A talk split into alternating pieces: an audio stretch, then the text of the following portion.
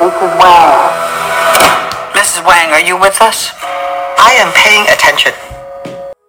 会有很多人是会考虑母女关系，然后还有很多人是为就是杨紫琼和她的老公的这个感情所动容，然后还有人觉得是讨论的是关于虚无主义的东西，然后还有人觉得是关于亚裔在国外的处境等等，就是就是大家会有非常非常不同的认为这个电影在讲什么的。哭的最凶的点就是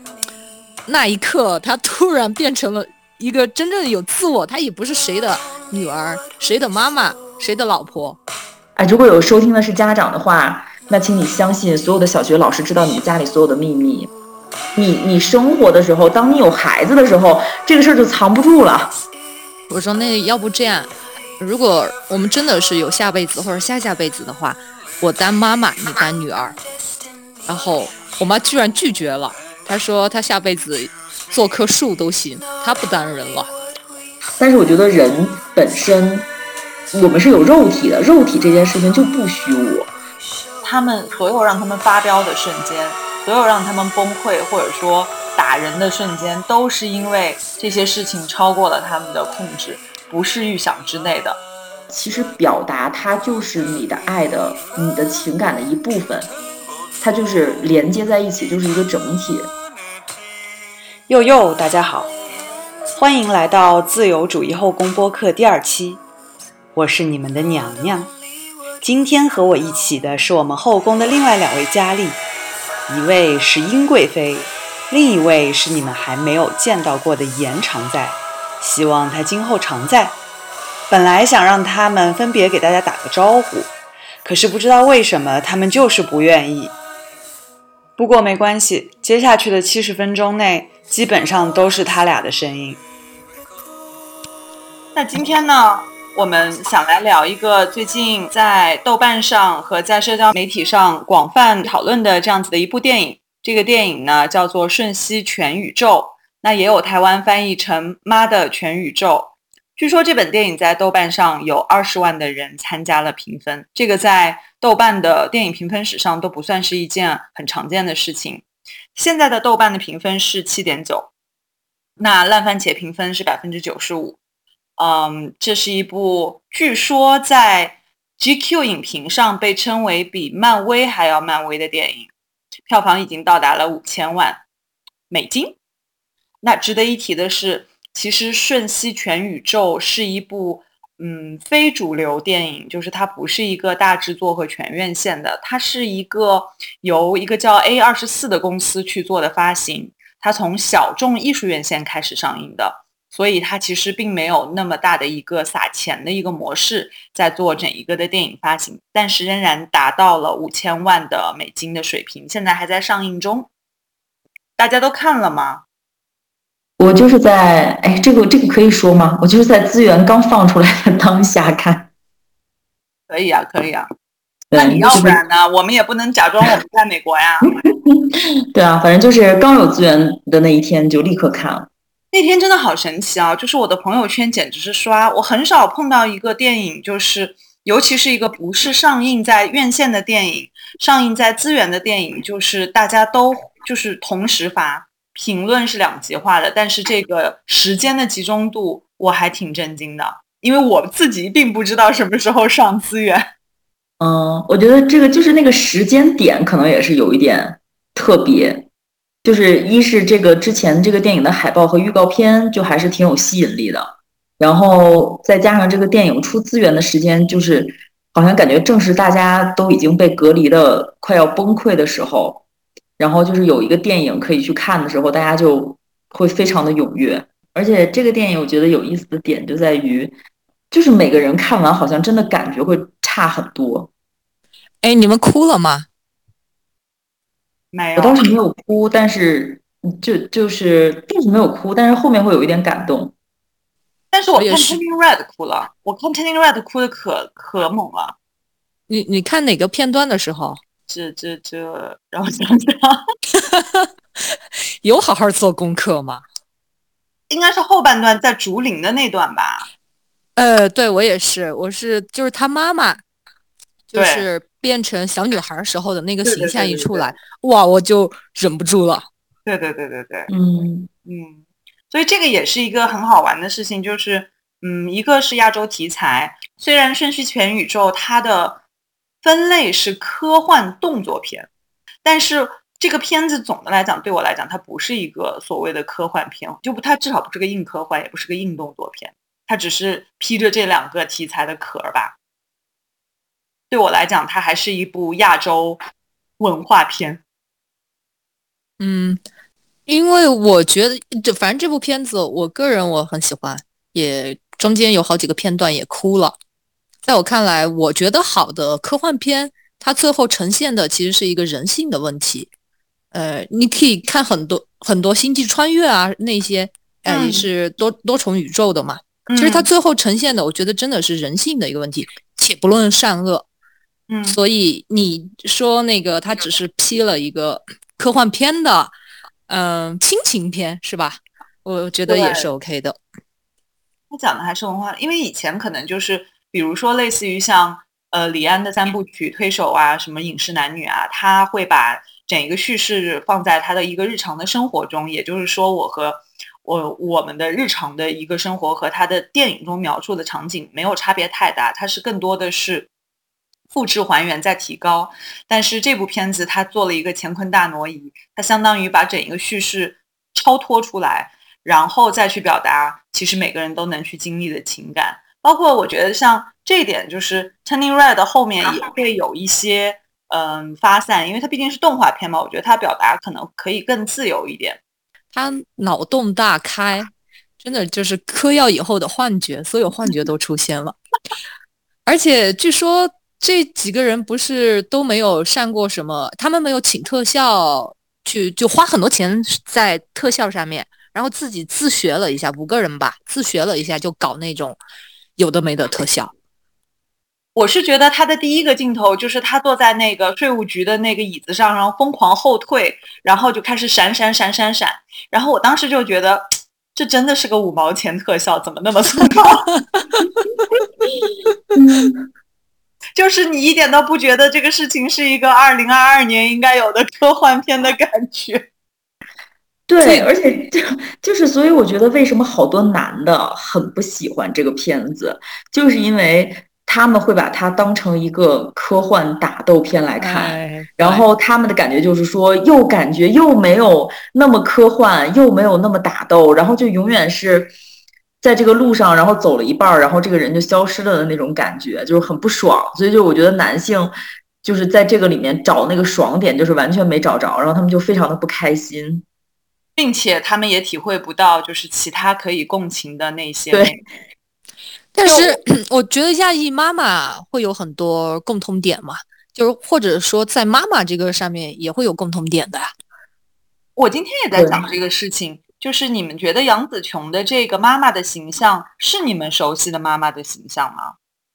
嗯，我觉得可能跟我妈妈形象更接近的是《Turning Red》里面的那个妈变熊猫、大熊猫那个熊猫，对他那个形象会跟我妈更像。那你妈是像她的，就是《Turning Red》里面的妈，还是像《Turning Red》里面的熊猫？不都是熊猫吗？像《Turning Red》里面的妈妈的感觉，不是外貌的展现，是感觉，就是对小孩会比较严格嘛。这两个妈妈都挺严的。杨紫琼她演的有一种根本听不进去你在说什么，我跟你说个什么，你都会觉得就啊，我我很忙。我觉得那个《Turning Red》里面的妈妈，至少她还是会跟女儿说说话的嘛。我我之前也听了一些播客什么的，就是聊这个的嘛。然后我就发现这个片子特别有意思，就是我自己看完以后，我对这个片子的感觉是这样的：就是我前面会觉得很开心，就是我很喜欢这种无厘头的这种风格，然后这种以及五毛钱特效的这种东西，就是很好玩。然后呢，到后面他又去讨论一个能很共情的一个点嘛，我就觉得很不错。然后我也发现大家去关注的点就是会特别特别不一样。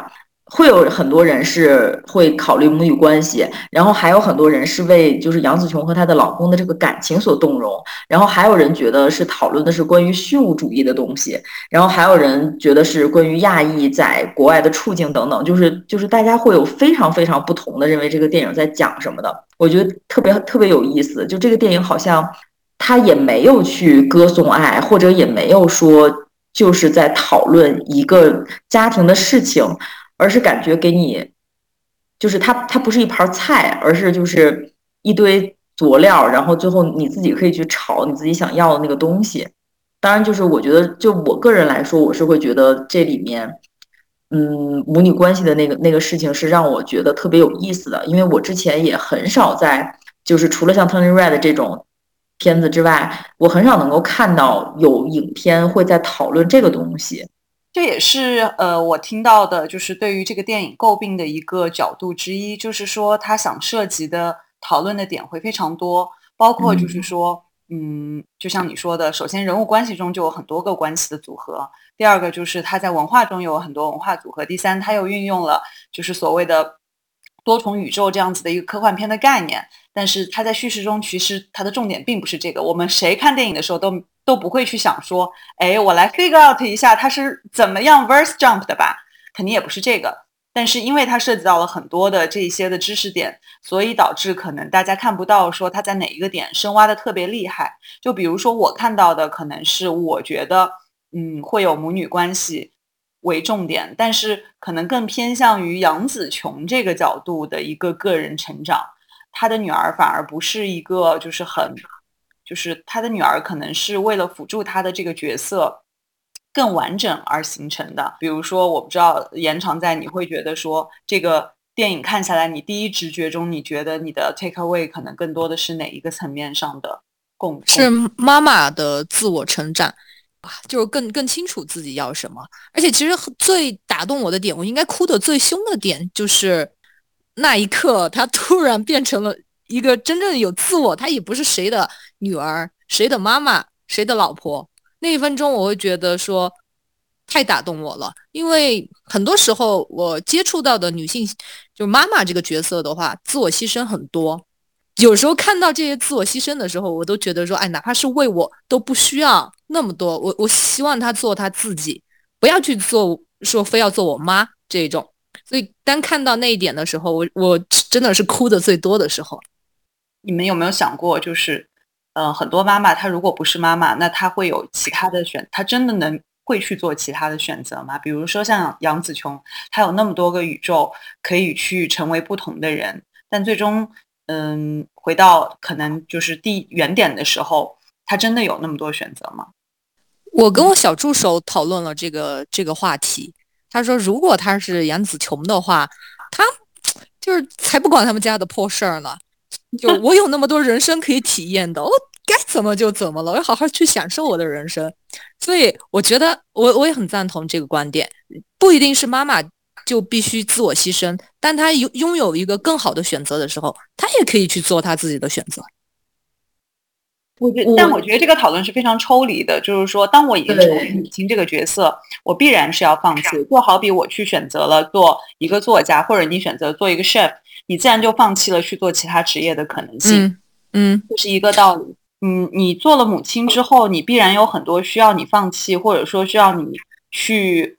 compromise 的一些一些东西。你这个这就跟单身和结婚也是一样的道理。你要是结婚要想想去经营一个亲密关系，你也需要放弃很多你以前更自我的一些层面的诉求。就是它只是一条路，它并不代表这条路的牺牲就比那条路会大。但它不是每条路都都会有牺牲，但是为什么大家就会把母亲的这个牺牲看成一个，就现在的舆论中反而看成一个呃不需要的牺牲？就比如说很多妈妈为了，就是很多妈妈在形象上，或者说在中国的一个道德的一个要求上，就会把妈妈放在一个你需要做出很多牺牲的角色。嗯，那抛开客观上说，你可能就对事业上会有很大的威胁。那哪怕就是为了成全女儿，你有可能会牺牲掉你的一些金钱的权利、你的时间，然后包括就是你可能对你自己的一个照顾就会少很多，你自己在这个社会上的社会性角色的成长就停滞了。就这些就变成了一个零和，就是你不可能，你不太可能在一个层，就是一个时间段内，你两样都行，处处开开花。我我觉得这样的人我看到过，但是很少，非常少。除非你可能要把很多的亲子的这些义务，你你转让给别人，比如说你可能有两个保姆帮你去照顾孩子的日常，你可能在精神层面，就像很多爸爸一样，爸爸的责任为什么像威猛的在这个剧这个这个剧里面角色，他去跟客人跳舞啊？什么？他去呃跟他的那个 Becky，就是他女儿的女朋友去聊天，聊得可开心了。因为他没有其他的一个需要他去承担责任的时候，他就变成了一个娱乐性更强、更可以轻松的去享受这段关系的人。但是通常母亲是很难做到这一点的。嗯，我觉得其实是就是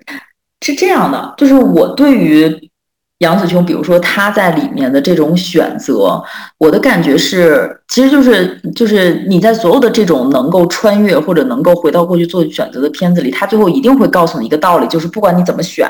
你总会错，就是你总会去犯同样的错误，或者说你总会遇到新的困境，其实就是这么一个道理吧，就是不是说机遇的问题，也不是说选择的问题，而是。你如何就作为一个人，不光是母亲，就是你作为一个人如何去面对自己的生活的问题？就是我觉得杨紫琼在她这个角色在里面，她最开始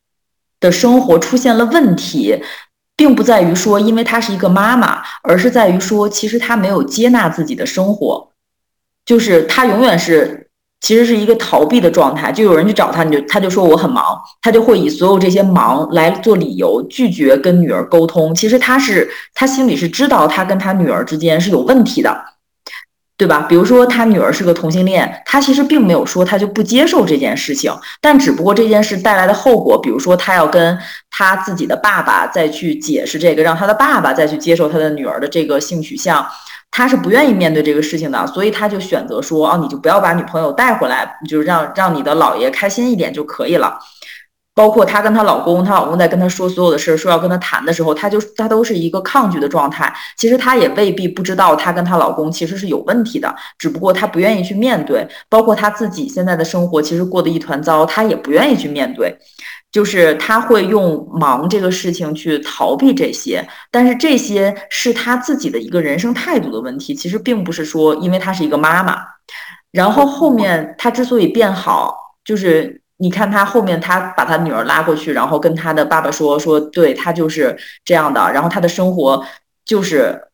is a mess。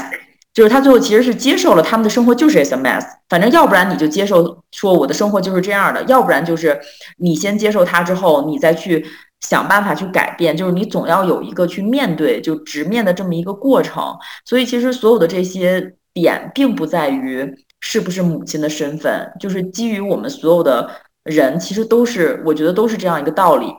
我们作为老师，哎，如果有收听的是家长的话。那请你相信，所有的小学老师知道你们家里所有的秘密，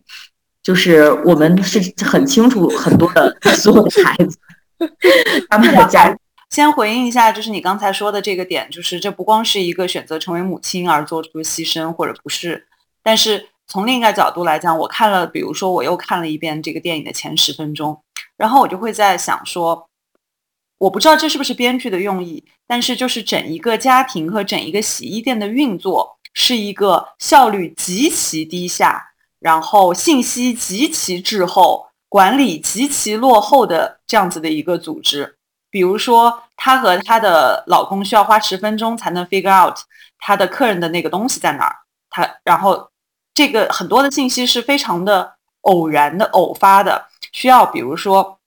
她在外头喊，她老公才出来，然后他们再进行一番对话，才能够把这张订单。去落实到他在哪里，那包括就是他去处理很多他生活中或者他经营上的问题的时候，你也能看出，的确就是一个非常没有秩序的。所以我就心里就在暗暗想，就是他同样的一个人格，或者说同样的这样子的一具肉体如何能够在不同的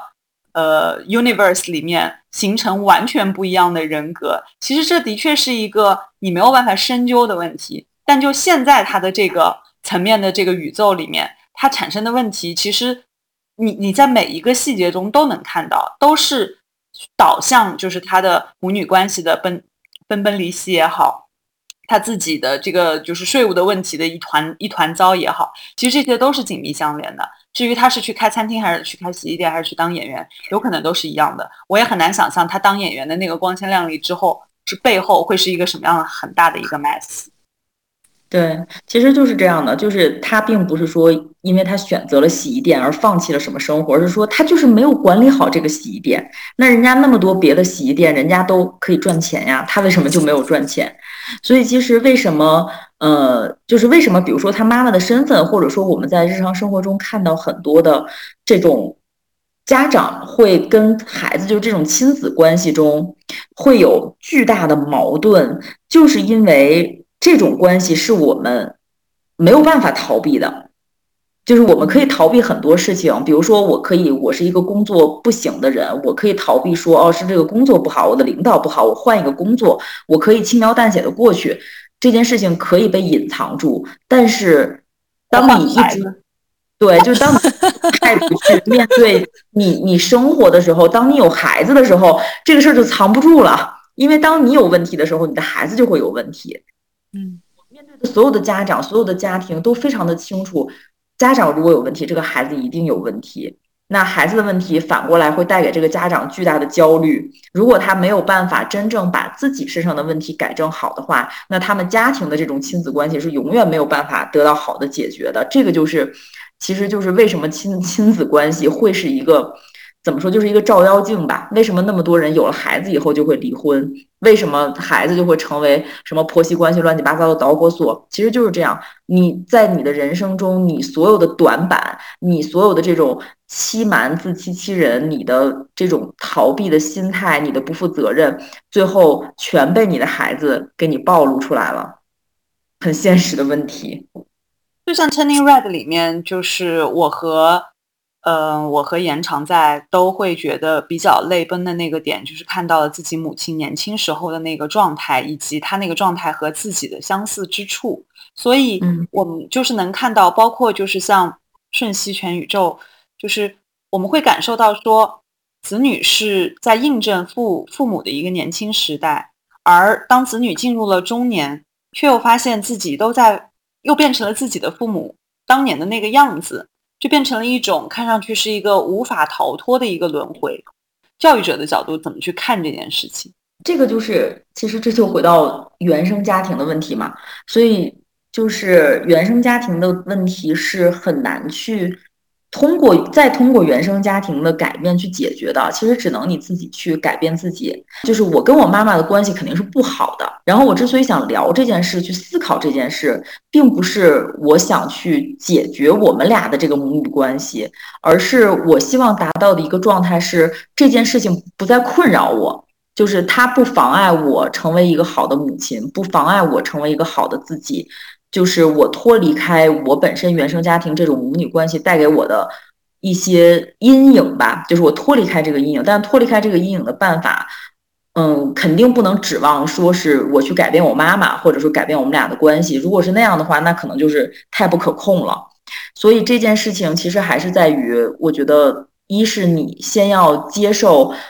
你自己。是有问题的，就是你一定是带着某些恐惧，或者是逃避，或者是某些就是从你家庭里面带过来的这些东西而活着而成长的。然后你要想办法在你的成长过程中去把这些问题抛掉，就是把它留在原地，你往前走就可以了。你怎么去形容你和你妈妈的关系是不好的呢？就怎么说，就是他是一个完全逃避型的人格，就是一个非常显性的逃避型。就是因为我小时候从小我学习好嘛，我妈是从来没有管过我的任何事情。比如说我小的时候会做一些，比如说我晚上想出去玩，我就上初中的时候，上高中的时候，我就大晚上我就说我出去玩，我妈就让我去了。就是她甚至都完全不担心我的安全。然后我现在回想起来，我都觉得我小的时候做的有一些事情其实还是蛮危险的。就只是说我运气好，我命好，没有真的遇到过什么真正危险的事情。作为我妈，她其实都从来都没有没有关心过这件事情，或者她比如返回来，她问我就连这些都没有，就是感觉她不太能去正视自己妈妈的这个身份。的存在，就是她的存在，感觉就是看起来好像她好像是我的朋友，她没有去压制我、控制我、管我，但实际上她也没有，就是也没有做到一个连普通朋友，甚至说普通朋友的这样一个功能吧，就它只是存在于在那里。实际上，就是我觉得我好像就是自己独立成长起来的，一直到现在也是这样。然后呢，现在他岁数大了以后，我们俩的关系就是属于。就是这种长期的逃避，就导致于我们俩是没有亲近感的。这种不亲近感会变成一种，就是我根本就不知道我妈对我是不是信任的。我很多时候是觉得我妈根本就不相信我。就是我是个亲生女儿，是唯一的亲生女儿，但是我觉得她从来都没有信任过我。然后我如果跟她谈一些什么建议，比如说之前有几年的时候，我跟我妈谈过，你可以换一个房子，因为我们之前家里那房子实在太小了。我说你实际上，但是地段好嘛，在二环里面，我说你其实可以把那个房子卖了，然后去买一个远一点的，价格也差不多，甚至可能还能留下来点钱的一个更比它大很多的一个，而且可能升值的一个房子。当然这种提议。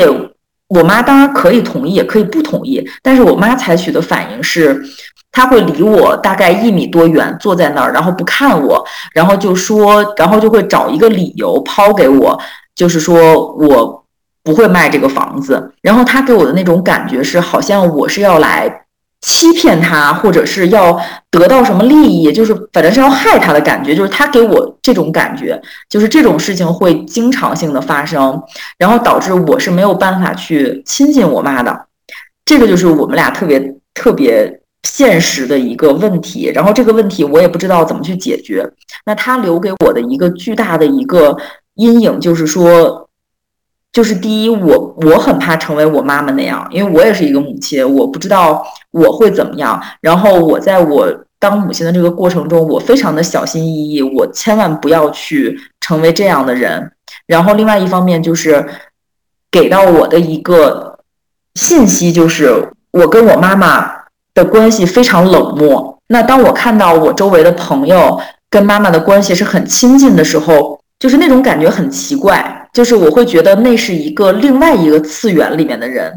如果说你接受了大部分人的妈妈跟自己孩子的关系都是亲密的，那我是个什么呢？我就觉得我的这个我跟我妈妈的这个关系的存在很奇怪。就是我是不是有什么问题？那我应该怎么办？就是会有一个这种巨大的孤独感。这种东西我也是没有办法去解决它。就是我觉得我自己作为母亲，我会做的。其实比我妈妈要好，我觉得我跟我女儿的关系至少目前还是挺好的。我也清楚是为什么好，就是我知道我在做什么，以及得到了什么样的成果。大概在这个阶段，我才能够去怎么说，我就不会去计较或者是纠结我没有一个好妈妈这件事情，或者她将会给我今后带来什么。就是我大概现在可以慢慢的把我们的母女关系就是抛在后面，不去管它，就是继续走我的路了。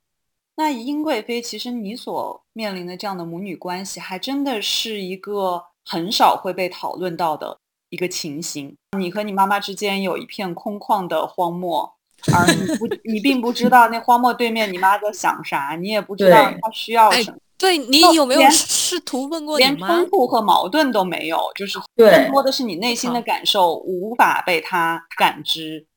的那样子的一种，给你带来的一个很大的一个影响。对，这个就是很可怕的一件事情嘛。就是我，我觉得这个我包括，因为因为我爸现在是不在了，但是我爸在的时候，其实我爸也是这样的。就是我我我妈和我爸都是这样的，就是他们从来不去做表达，他们从来不去做任何表达。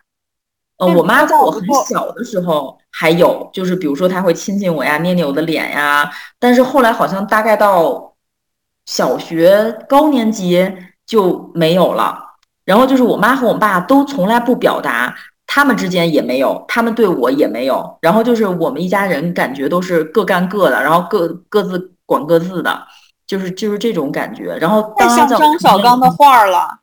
有一根细细的红线在那。那你觉得就是他们会在什么样的情形中表达出自己的情感？哪怕他是愤怒的，是负面的，是不可理喻的。在我爸去世的时候，就是你想，那实际上是我们家里一个巨大的变故，他突然的去世，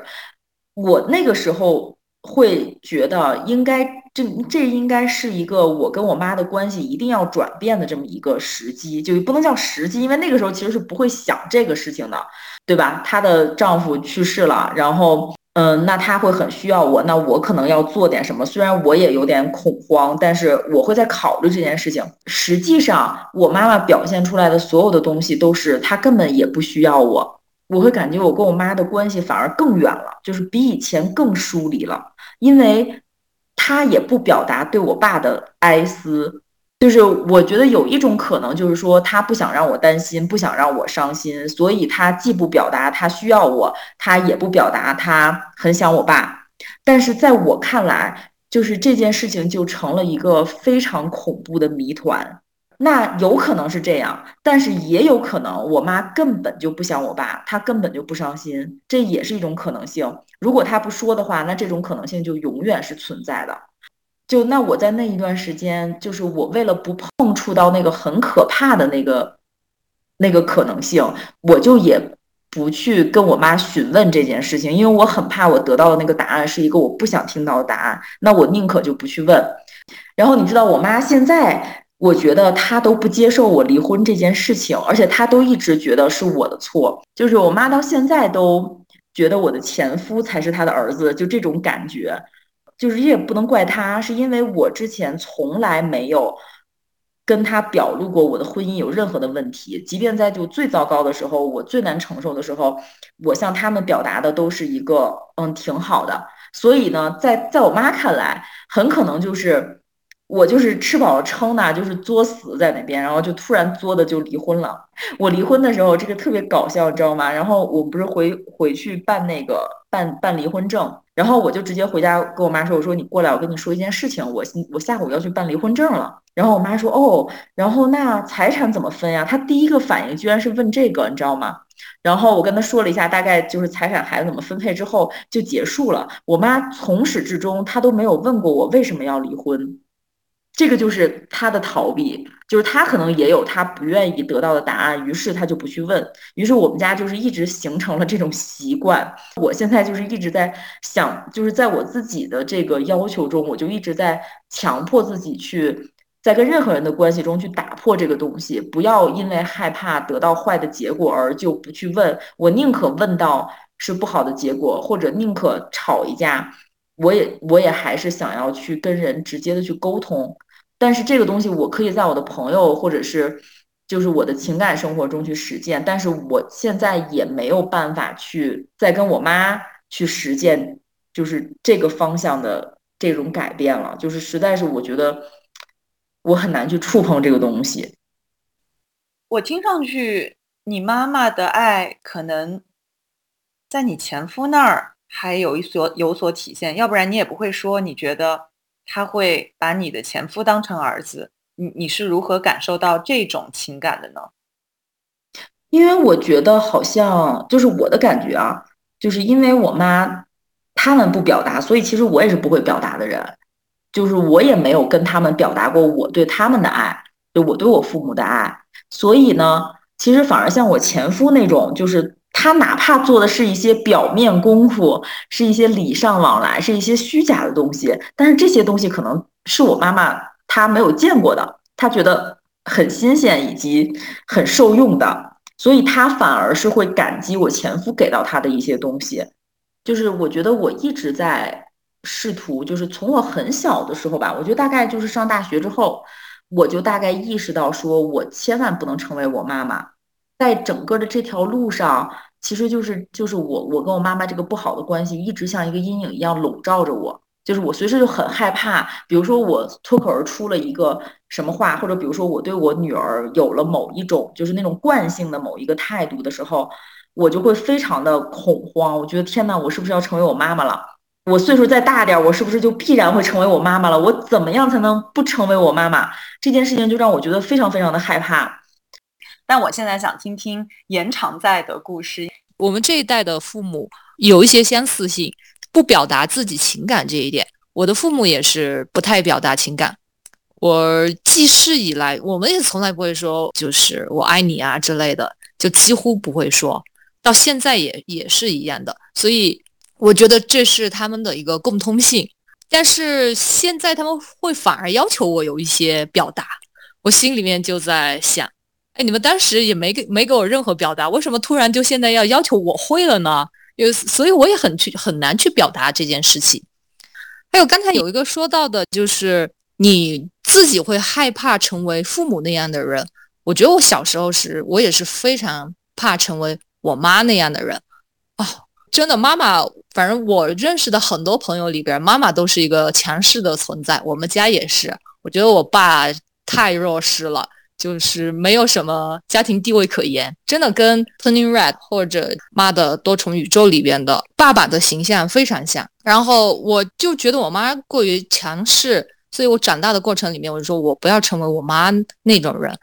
但是真的不可避免的，有时候你的言语一说出来，你的动作一做出来，你就发现妈的，我真的成我妈了。但不是一个完全。完全糟糕的感觉，因为有有时候，比如说我在碎碎念的时候，我会觉得，哎，我突然体会到了我妈的苦心，她当年为什么要这样碎碎念我，是那个事情真的让她看得很糟心。嗯，我虽然那一刻 像我妈了，但是我会觉得就是说，哎，好像我也能接受这一点了。以前我是完全她任何一点我都不想要，但是现在开始，我也开始能理解她，就他们那一辈人情感上的一种难以表达。我妈是对我来说非常严格，我小时候是一直被揍的那种，一直到初中吧，她才没没没打我。但是我也是独生子女，而且我觉得我小学时候我学习成绩也很好，我也很乖。就为什么老是揍我？是不是因为你妈妈其实对于她自己的要求也特别高，所以她对于你的期望也特别高？像我小，因为小时候被我妈管得太严，永远不不夸奖，会导致我小时候会有一点点，我觉得自卑。我总觉得我我都我做的不够好，我永远都做的不够好，呃，然后有一次我就在跟他谈话，就是在说起这个事情，因为他主动夸了我一句，我当时都觉得你是你怎么脑子进水了吗？怎么会突然夸我？就是觉得是从来不可能的事情。然后后来就呃就顺着这这这一点就聊下去，就说到为什么那个你当时。对我的教育方式会是这样的，就因为你的这些有的方式的话，会导致我我我觉得我没有自信，我很自卑这件事。他听完，他脸色变了，然后就是说，嗯，就很小声的回了我一句：“你现在不是也挺好的吗？” 就是 我说你不知道，因为那个时候我花了很长时间，我才重新建立的这些自信。嗯，他就无言以对了。但是那一分钟，其实我看到他那个样子的时候，我很于心不忍，我就。觉得其实我当时可能不应该把这个话说出来，因为其实你你 OK 了，你你其实，在自我的一个重新建立，而且你作为年轻人的话，你愿意接受你自己的不足，你也愿意愿愿意去改进。但是真的作为父母，老年人来说太难了，我也也很很不愿意看到他们难堪的那个样子。那你觉得你会就是你会现在想，如果说。你成为一个母亲，你会是，就是会有什么样子和小时候不一样的想法吗？嗯，我我觉得本来以我以前我会觉得我是很酷的那种妈妈，但是我发现我好像不是，因为我会跟我的呃侄女啊、侄儿子啊一起相处的话，我会觉得我是操心很多，就怕他们磕着碰着那种。但是 果然是巨蟹座的，对。但是在他们的性格方面的话，我我希望他是就是自由生长的。因为小时候我是比较野的那种，我我很喜欢啊，就跑去哪玩啊，然后爬树啊，什么什么那种。其实我是很喜欢那种的。然后我妈就觉得你一个女孩子，对，反正她就觉得你就不应该这样。然后其实我很好动，但是她喜欢静的。呃，所以现在我有时候带我小侄女啊，那些时候我会觉得她的有些行为我是超级可爱，就是比如说突然把那个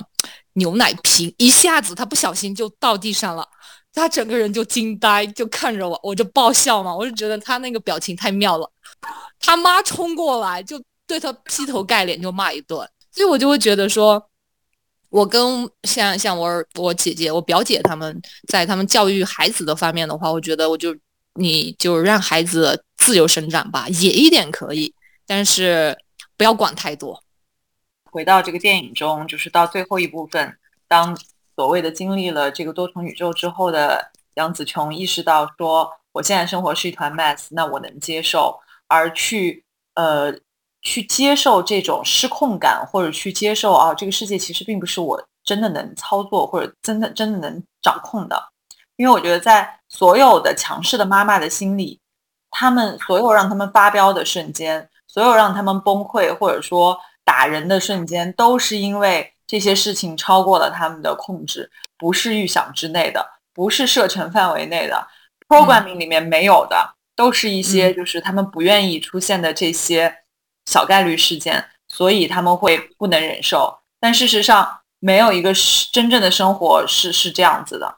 嗯，这也是刚才我为什么会提出说，就是这个轮回让人会觉得，其实这个比。我去如何缓和，或者去如何解决矛盾本身来的更让人觉得难以掌控，因为你感觉这是一个它埋在你基因里的事情。如何去摆脱这样子的这种轮回，或者这样子的这种影响，才是可能最最大的，也是最人可能能够跳脱或者能够成长的一个最大的一个表现。成长，我觉得怎么说，就是我觉得我最近这一两年就还是想的挺多，就主要是因为离婚了，非常的开心，也有了很多。自我思考，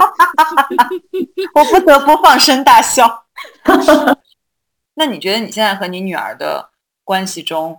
就是作为一个教育者来说，我觉得这件事情，就是当老师这件事情，给我的最大的一个受益，就是在于说。我其实就对这件事情比较清楚了。我比较清楚之后，我就不会去作为一个家长去瞎焦虑。就是家长的焦虑都在于说，他们要想，哎呀，我的孩子怎么这样了？我这孩子这样怎么办？怎么办？怎么办？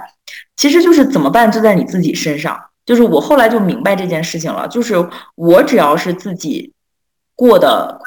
过得好，然后我传达给孩子的是很很正能量的东西，很正确的东西，那。他就不会有什么问题，就是我不用具体的去管他这一科学习那一科学习什么这个那个，我不用去管这些事情，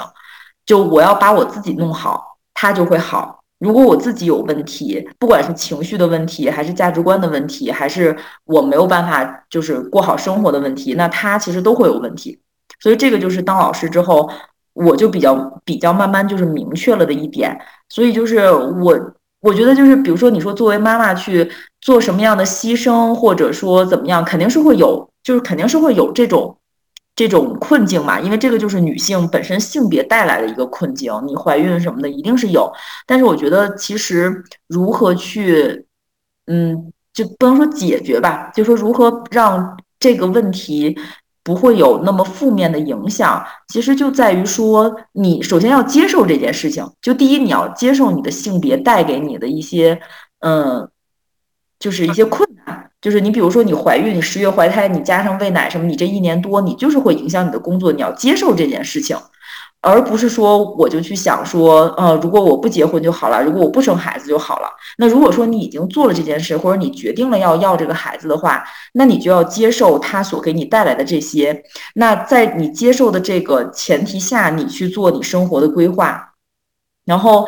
我现在也觉得我整个事业上面其实也在一个比较重要的一个时期吧。然后，我我跟我孩子。也没有什么问题，就是这个这个其实是可以两全的，就只不过说这种两全是你自己的一个两全，是你自己能不能生活过得平平稳稳，你自己心里是舒服的，而不是外界的两全，就是外界去要求你又是一个女强人，然后又特别能赚钱，然后还能悠闲的喝着下午茶，还把自己搞得特别精致。还特别漂亮，然后跟老公恩爱的不得了，然后你的孩子极其的优秀，琴棋书画，就是你不能用那个标准去衡量。你如果用那个标准去衡量，那就肯定要死的，就是肯定做不到的。这件事情是，不管是男的女的都做不到，爸爸也做不到，妈妈也做不到。所以你一定只是做到你自己觉得很开心，孩子也很开心，你们的亲子关系很舒服。那当然，你肯定要有正常的生活，你肯定要去赚钱。那你把这些能够解决了，其实并不是什么。不可能的事儿，这完全是可以的。这是一个自我要求，自己对自己的一个生活的一个掌控和一个期望，或者说一个目标吧，都不能说期望。而你刚才说到的那种，就是十分完美、华丽和呃事业、生活两不、两不误，那是这个社会或者说甚至是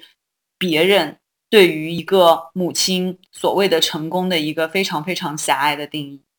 那我接下去其实还有一个。特别特别想知道的，上次你也说到，就是你去昆明的一个原因是为了躲雾霾。但你到了昆明之后，不仅是在躲雾霾这个事情本身，并且你的事业上也有很大的转变。你之前更多的是从事文化艺术管理的工作，那这个工作我知道你做的也也很成功。但是到了昆明，你选择了去从事教育，并且这个教育其实是和你自己孩子的一个教育是紧密相联系的。这是一种什么样的内在的一个需求？去做的一种驱动，可能我更想知道的是这种转变，或者它哪怕看上去是很偶然，但是它背后肯定还是有一个你和这个事情互相都需要的这样子的一个层面的信息。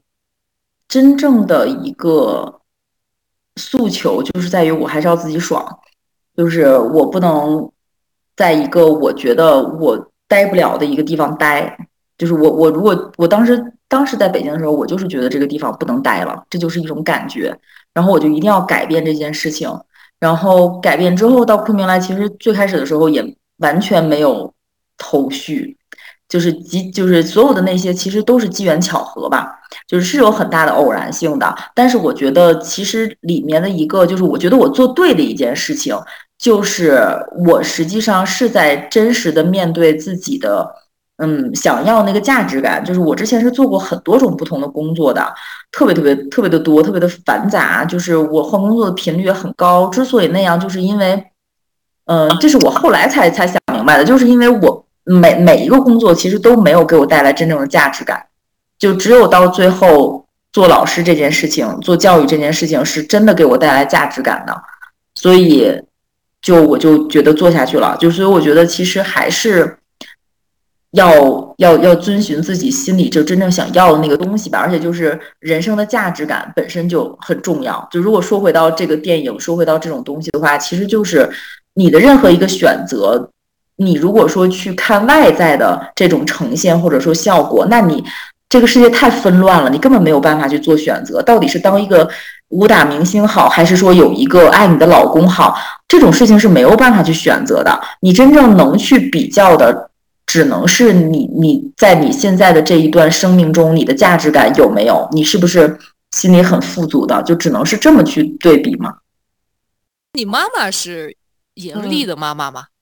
我妈妈还好吧。我觉得我妈妈的变化，在我十二岁以前和十二岁以后会比较明显，因为我父亲在十二我十二岁的时候去世了嘛。嗯，那我觉得如果我。父亲没有去世，我妈妈很大程度上可能会是一个帮凶型的父母，就是我们我父亲非常的严厉，嗯，他的确也不表达感情，但是你完全知道他内心非常的丰富，嗯，但是他的表达的方式跟我妈妈不是一个频道的，我妈妈是个热情的射手座，就是她是愿意表达的，但是她会被我爸爸的那种威严所吓到。所以她是不敢表达的。所以假设，呃，我爸还在，那有可能我们家庭的矛盾会主要存在在我和我爸爸之间。嗯，就是我爸爸可能对我释放了强烈的爱，但他的表达方式可能是一种很攻击性的或者很掌控性的。呃，比如说他可能想让我成为一个科学家，那我有可能连化学都考不及格，对吧？就是之类的这种情况。但我妈有可能就是很难去发挥她的一个她的优势，或者说她的想法。然后她可能只能默默的，比如说什么偷偷塞点东西之类的那种。你你小时候会被揍吗？会啊！我父母还有一个很大的思想包袱，就是嗯，他不能，他们不能让别人，就是家里的其他的亲戚觉得说他们是一个。呃，宠爱自己小孩的家长，所以一旦我和我的妹妹，比如说产生冲突的时候，他们肯定是不分三三七二十一就要把我暴打一顿的。但是我就想说，我十二岁以后，我妈对我的嗯就没有什么要求吧？可能我妈就是就是健康对他来讲是最重要的，只要我没有什么没灾没害的，然后身体健康对他来讲就是就是就是就 OK 了。那。当然你说如果我什么不做作业啊或者之类的这些事情，他也会很生气。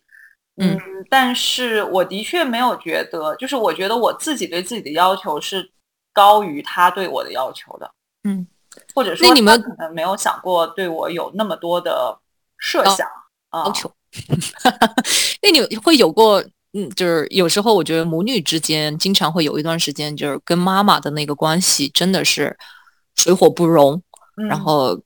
后期就可能某一个点，嗯，你就选择了和解，也会有那种时候吗？因为我父亲很小就去世了，所以嗯我其实从十二岁到现在，我对我妈的角色一直是一个保护者的角色。我就就是我就是我们家那个叫什么 IT 工啊这种概念，然后我也会很担心别人会欺负我妈，就是我对外人的戒备心是比较重的。所以到后面就是我跟我妈的更多的矛盾，当就是我已经十八九岁，我妈觉得她不放心我，我还觉得我不放心她的时候，我可能就有了更多的反抗，再加上我的个性可能更像我爸，就是我当时就觉得不表达是很酷的，不像你们这种唧唧歪歪咿呀的 so not cool，你知道吗？就是这种，所以我妈向我表达情感的时候，我是拒绝的，就是我会觉得说我不想要这种特别，而且我其实我觉得我在很长一段时间其实是有厌女情绪的，就是这种厌女，就是我觉得女性特质的表达对我来讲就是一种弱，一种嗯嗯，对对对，的那种嗯感觉，所以我也嗯不愿意去接受那样子的一个方式，我我就会用很刚硬的方式去反抗我妈对我其他的要求，比如说当时可能呃夜不归宿啊，或者说我可能要到晚上一两点钟才回家，然后我妈就要不停的给我打电话的时候，呃，很多我知道我认识的很多女生，她们是会更愿意就是说。比如说哄一下妈妈，说啊我马上回来了，或者说呃的确，比如说我妈来一个电话，我可能接下去半个小时之内我就会回到家。但是我是一个就是更反叛的人，就是我会希望我妈知道我可以选择我回家的时间，并且我是安全的。就是我从头到尾都希望他们能够明白并且接受这一点，所以我跟他抗争了一整个学期。就我大学大概是一年级还是二年级的时候，就是，然后我们抗争的方式就是他给我打电话，然后我说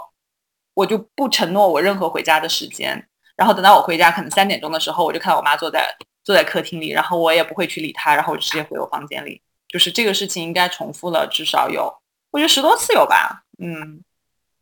所以你你你想就是这个行为的话，你想让你妈看到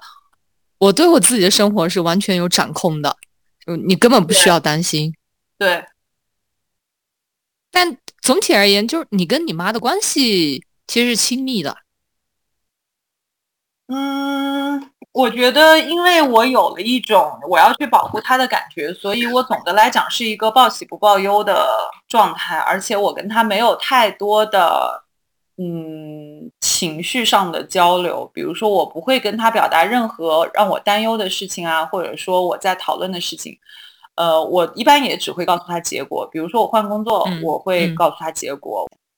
就是关于爱的表达这一点呢，就是你们是可以自然的做到吗？不可以，我不可以。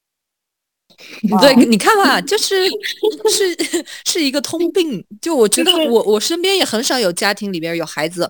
呃，可以很自然的去做这样一个表达。但我就是一直在苦恼这个问题。就比如说像呃殷贵妃，她的诉求是说，我先我先确认我和我的妈妈可能有问题，或者说我们有这样子，我妈妈就是我我们有这样的一个阴影，我先承认这个阴影是在的，然后我再去做怎么样让我自己舒服的一个状态。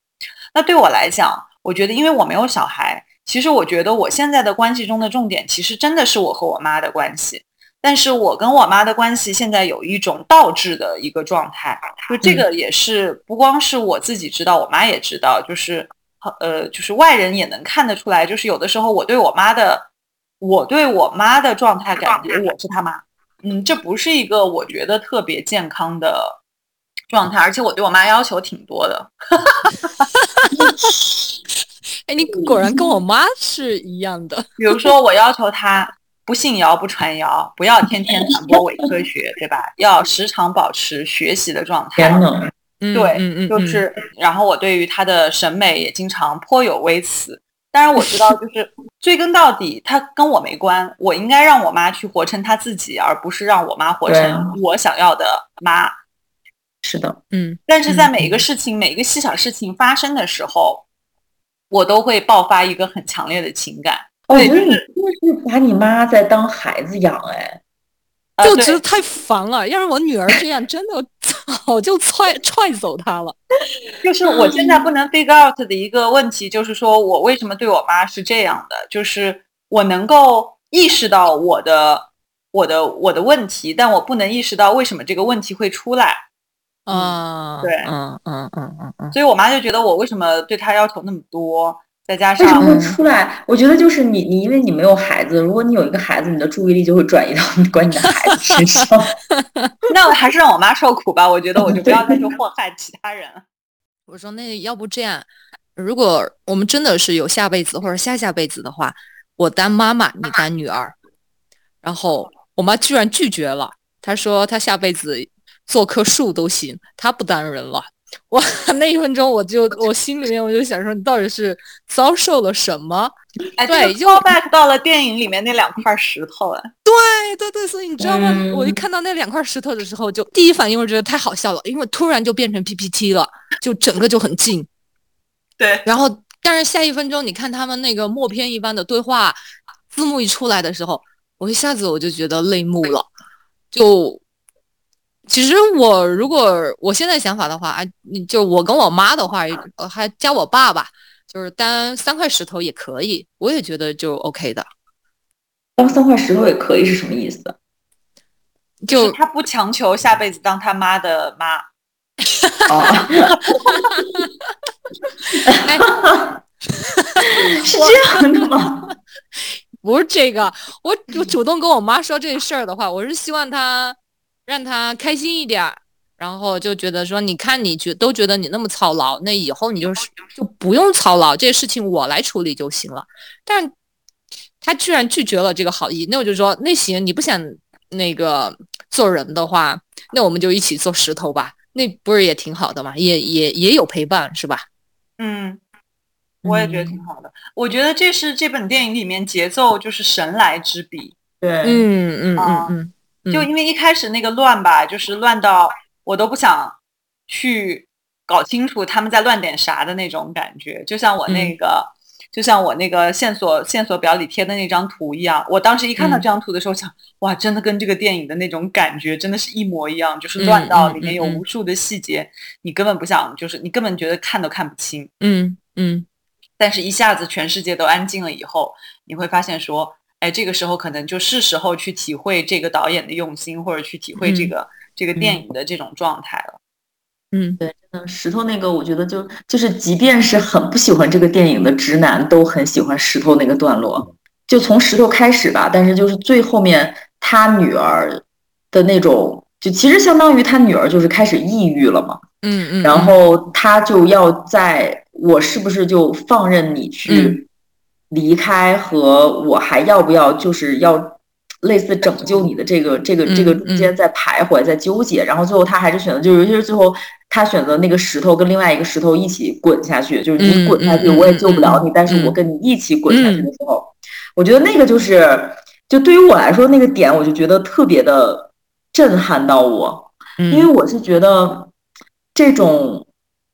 就是我是在我常规的选择中，我是一定不会走那一步的。就如果说对方那个人，不管他跟我是什么关系，就如果他明确的告诉我说你就 leave me alone 的话，那我就一定会往后退。就是我会觉得，那你就是如果你不需要我的话，那我就绝对不要再去打扰你。如果我打扰你的话，这件事情是怎么说？就是对我来说是很我。嗯嗯很我很不接受的这件事情。就其实，然后后来我就也在想，就其实我的这种常态也是因为我内心中就是对于被拒绝是有巨大的恐惧的。嗯所以就是一旦如果真正就我一直在避免出现这种状况，那如果真的有一个人就是跟我说，都明确跟我说说你你不要再怎么怎么怎么样，我们不要在这个亲密关系要断绝的时候，嗯那我肯定就不可能再往前走这一步了。但是其实很多时候，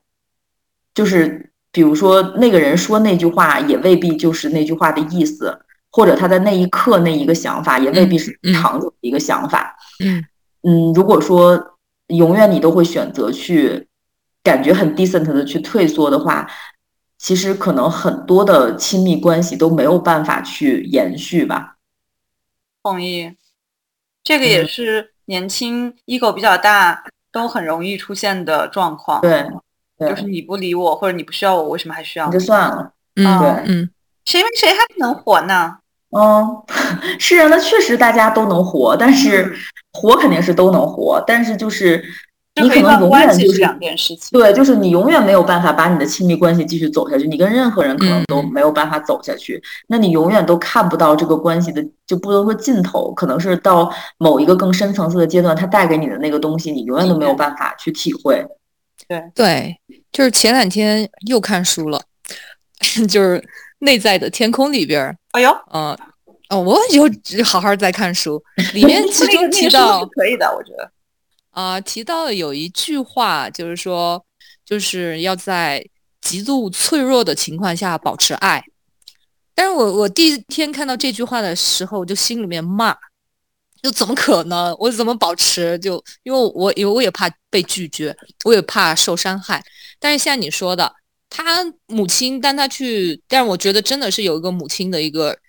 强韧性在那儿，他在任何情况下依然去保持这个爱的话，哇哦，那种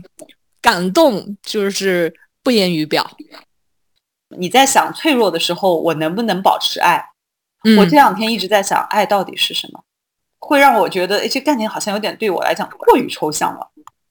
那你现在的答案是什么？爱是什么？我没有答案。嗯，我觉得真的好像是这样的，就是我我对，就是你说你好像不太知道爱是什么，就我觉得我近几年也有这种感觉，就是我不太知道爱这种东西到底是怎么回事了。你对你孩子的感情呢？我觉得这个应该是个很好的嗯出嗯口吧。对，然后后面就是我我最近会觉得我能够比较知道这个东西是什么，其实还是从孩子身上，然后直到就最近吧，我我会感觉有点不太一样，就是因为我女儿她现在就是处于一个语言爆发期，然后他就跟我的沟通就会慢慢变多，然后他也会对我开始提要求，就是比如说他跟我说他数学考一百分，我说那很棒啊，他就说妈妈你你这个表扬的太虚假太敷衍了，你不说 你不走心了，对不 对？他就会有提各种各样的需求，然后包括他就说，就说他觉得我，我跟他说我现在过得挺开心的，我自己一个人过得挺开心的，他就说我觉得你过得不开心，因为你没有表达出你的开心，我希望你以后能更好的表达你开心，这样我才能知道，不然的话我要每天搞得很搞笑，我要逗你笑，就他会跟我这样说，然后还会就是比如说他们之前母亲节，他就会给我写卡片，说那个妈妈，虽然你没有爸爸了，但是你还有我，就是这种特别特别太戳人那种话？对对对，真的太太 sweet。当他能够很炽烈的去表达他对我爱的时候，我才能够，就是我现在大概能够有点明白这个东西是怎么回事儿。然后现在我也会，就当然我也一直在尝试，但是可能现在我会更就是更自如的去跟他。也表达，比如说有时候他就就是他他老是会想一些虚拟的东西嘛，他就会问我说说假如我有一天我被一个妖怪给吞进去了怎么办？然后我就跟他说，那我就要把那个妖怪的肚子剖开，我会把你给拉出来。然后他就说，那如果就是已经被嚼碎了怎么办？我说嚼碎了我会把你拼回来。然后他说那要都成灰了怎么办？我说那我要把这个妖怪也要碎尸万段，要给你陪葬。那如果你不在了，我也不活了。就是我也会跟他就是说这种比较，虽然他是就是闹着玩嘛，就自己都无。法相信的话是吗？你 你怎么这样？没有，就是我会尝试就是这样去去跟他说。然后其实最近我就一直在想一个问题，就是我觉得突然我会觉得表达这件事情其实特别的重要嘛，因为我之前就我之前跟娘娘是一样的，我也会觉得表达这件事情很不酷，就是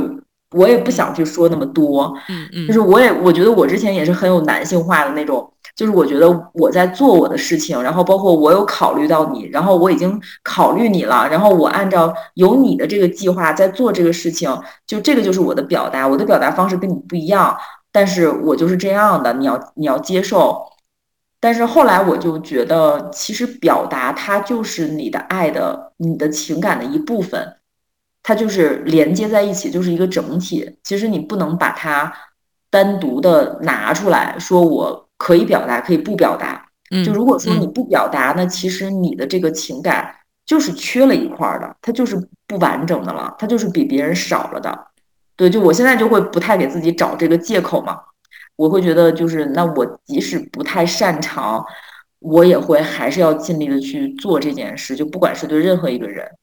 嗯，你一定要珍惜，就是 Madeline 现在还在就是没有到青春期的时候，因为这个时候我觉得是更无我的，就是他没有把自己的一个存在放在一个很高的位置，但是到了就是青春期，其实是在形成自我，就是更有人格意识的时候。他就会在意自己做的事情和周围之间的那种关系。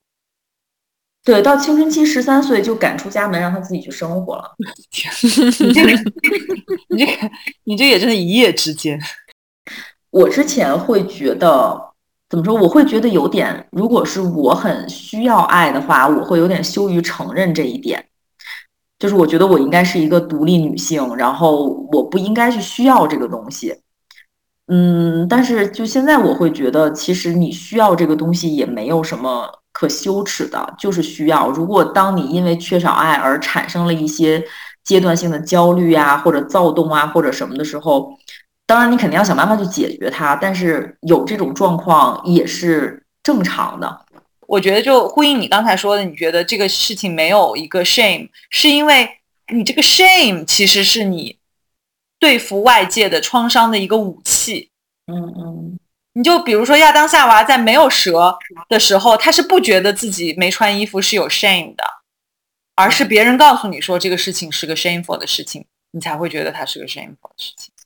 是的，而真正就是。就是如果我们刚出生，就比如说我们需要父亲母亲的爱的时候，你从来不会觉得说我哇哇大哭要喝的的时候，你会觉得说我靠这个事情有点丢脸哦，我要自己去找吃的吗？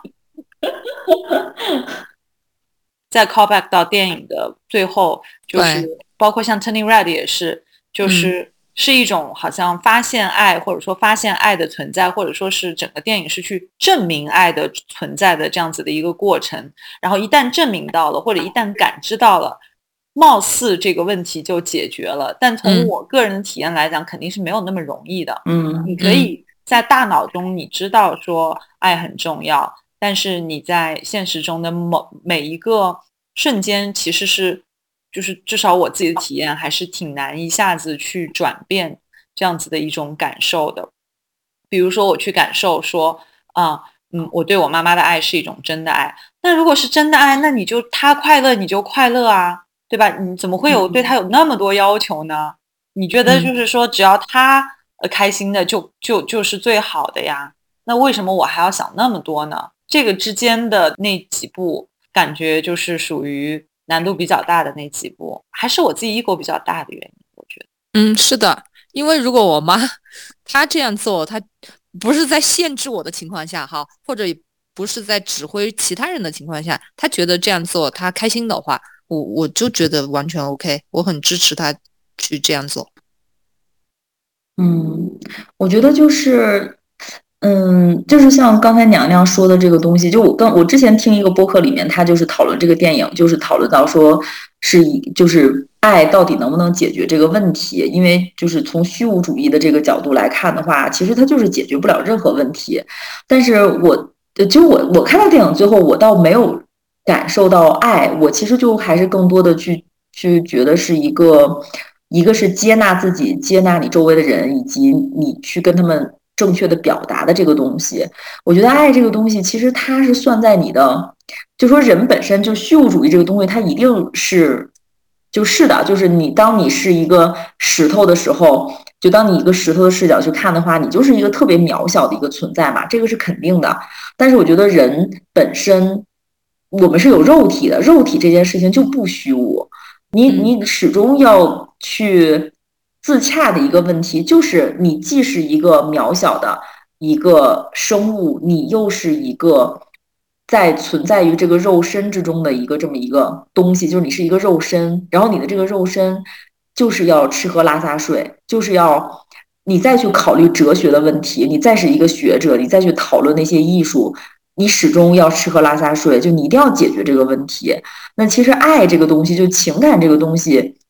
它不是一个思维层面的东西，它就是一个肉身层面的东西。它是跟你的欲望、跟你的这些吃喝拉撒睡其实是一样的。它并没有伟大到可以去改变这个宇宙。其实它就是关乎到你自己这么一个很个体的、很具体的一个东西。那我觉得大家其实也要接受这件事情。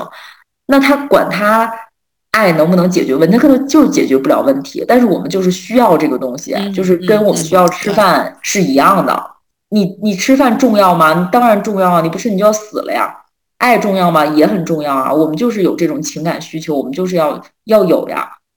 它至少是一种能量。我觉得它之所以就是在我看来它是能量，是因为它还是能改变事物的，它是有改变和推动的一个能力的。对，它是能改变一个个体的。